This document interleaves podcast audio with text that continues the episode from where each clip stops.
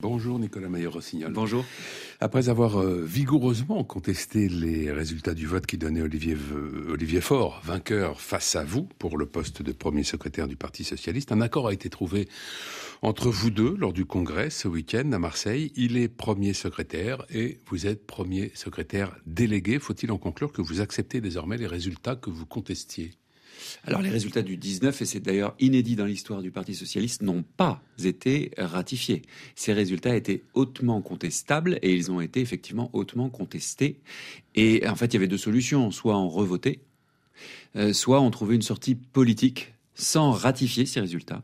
Et c'est ce que l'on a fait. Ils n'ont pas été ratifiés et le protocole d'accord d'ailleurs dit très clairement entre nous que ces résultats ont fait l'objet de contestation. Donc mmh. je ne reviens pas sur les raisons, tout le monde les connaît et je continuerai d'ailleurs à, à, garder ma sincérité et ma liberté quand euh, j'estime que des conditions de vote euh, sincères et transparentes n'ont pas été réunies. D'ailleurs, dans le pacte de gouvernance, un des chantiers que nous avons demandé et qui était maintenant acté, c'est précisément de rénover les pratiques du Parti socialiste sur ces sujets-là. À la fin de la semaine dernière, vous disiez on ne m'achète pas avec des postes. Euh, vous êtes finalement euh, premier secrétaire délégué. Est-ce que ce n'est pas ce que vous avez fait?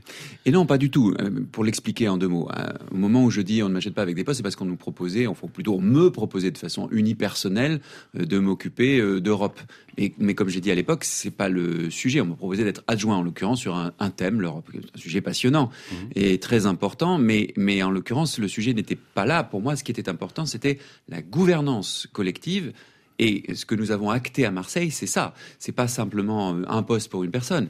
C'est de changer fondamentalement la façon de fonctionner du Parti socialiste. Nous, nous avons créé un mouvement qui s'appelle Refondation, qui n'existait pas il y a quatre mois. Aujourd'hui, il est au cœur du Parti socialiste.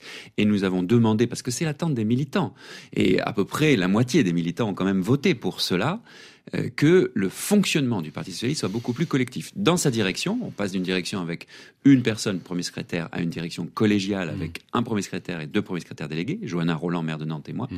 et puis aussi dans leur relation avec l'intérieur du Parti socialiste, c'est-à-dire les militants, les fédérations, parce que euh, tout ne se fait pas, pour le dire rapidement, même si c'est très important, à l'Assemblée nationale. Mais euh, ça va être une véritable direction collégiale? Il y a encore un chef tout de même aujourd'hui au Parti socialiste. Ah ben, il y a un premier secrétaire, ne serait-ce que pour des raisons juridique, c'est évidemment nécessaire.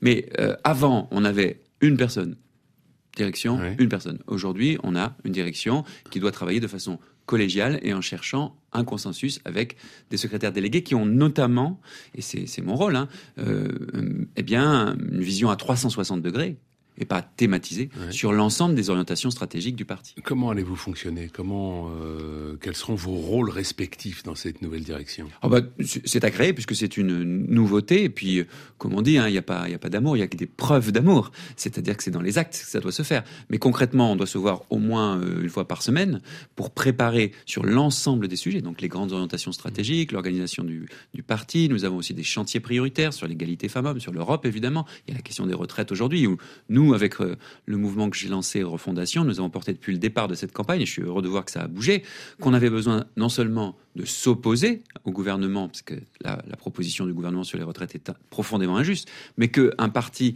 de grande responsabilité que le Parti socialiste doit aussi proposer, faire des propositions claires. Mmh. Sinon, comment voulez-vous que les gens votent pour nous, alors qu'on sait très bien que le Parti socialiste ne va pas bien depuis très longtemps, si on n'a rien à proposer? Qu'est-ce que vous voulez, vous, donner comme impulsion au Parti socialiste?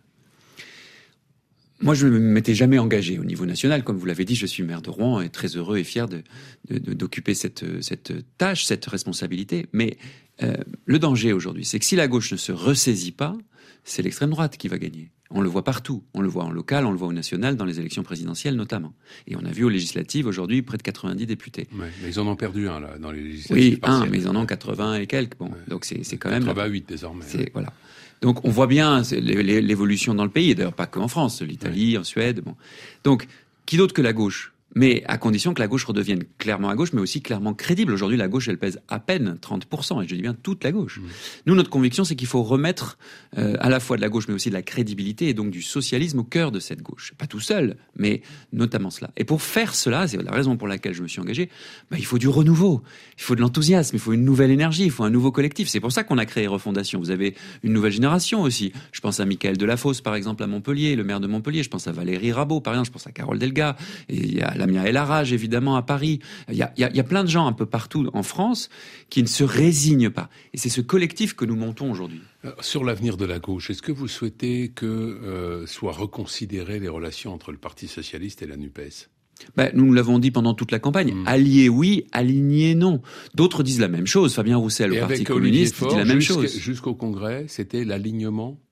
Et non pas l'alliance Je pense que Olivier Faure euh, a fait, entre guillemets, euh, chacun trouvera le verre à moitié vide ou à moitié plein, mais a, a, dû négocier en 2022, pendant les élections législatives, un accord dans lequel le Parti socialiste n'était évidemment pas en position de force, mm. vu le résultat catastrophique au présidentiel. On peut trouver qu'il aurait pu faire mieux, on peut trouver qu'il a fait ce qu'il a pu, qu'il a sauvé les meubles. Vous aviez qualifié cet accord de tambouille. Oui, c'était un accord électoral. Vous pensez toujours ah ben je pense que tous les, mais je suis pas non plus naïf. Parfois on a besoin de tambouille, si j'ose dire, c'est-à-dire que parfois on a besoin d'accords électoraux. Là, c'était des circonstances particulières. mais ça peut pas être suffisant. Il y a le compromis, puis il y a la tambouille. Ce sont quand même deux choses différentes. Il faut éviter la compromission, effectivement.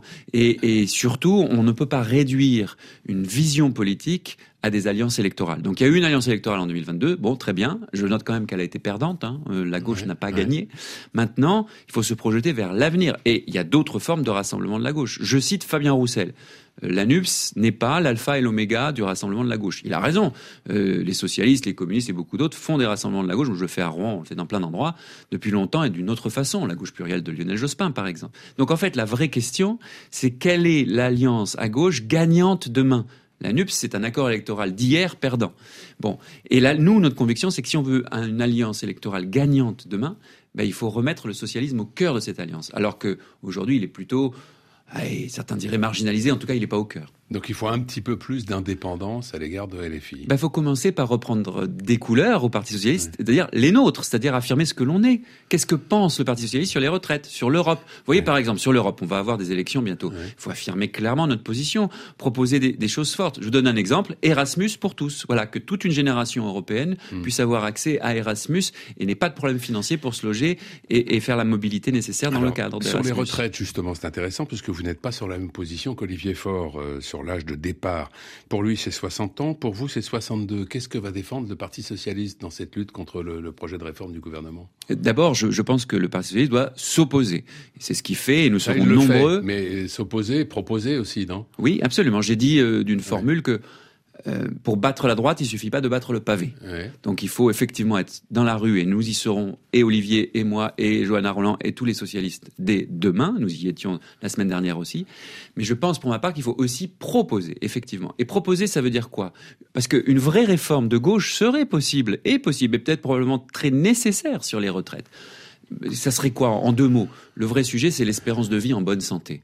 Et on sait très bien, en bonne santé, on sait mmh. très bien que tout le monde n'est pas égal à 60 ans ou 62 selon votre parcours professionnel, que vous avez exercé un métier plus ou moins pénible, que votre carrière a été plus ou moins hachée. Donc en fait, le vrai sujet est pas tant euh, l'âge légal de départ à la retraite, qui est une mesure en réalité très injuste, mmh. parce que c'est une mesure couperée, que plutôt la durée de cotisation, qui elle devrait pouvoir varier selon que vous avez bossé dans des bureaux en gagnant bien votre vie, tant mieux pour vous, ou que vous avez bossé sur des chantiers, dans des abattoirs, ou dans des pénibilités qui sont jamais prises en compte à l'hôpital, par exemple. Alors, entre les 60 ans défendus par Olivier Faure et les 62 par vous, Comment vous allez faire? Vous allez vous mettre d'accord sur 61 Vous allez couper la poire en deux? Non, je ne crois pas qu'il faille couper la poire en deux. Il faut quand même que vous ayez une position commune. Oui, et c'est pour, pour la. D'abord, il faut l'élaborer la position. Donc, il faut bosser avec les forces syndicales, civiles qui ont des propositions. Je pense à la CFDT, par exemple, ou la CGT.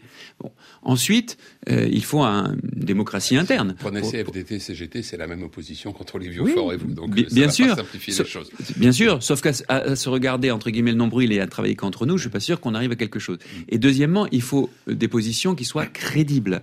Euh, parce que, évidemment, que dans, quand vous prenez une position dont vous savez très bien que vous ne la feriez pas le lendemain si vous étiez aux responsabilités, ça c'est dangereux. Merci Nicolas Mayer-Rossignol, merci, bonne journée.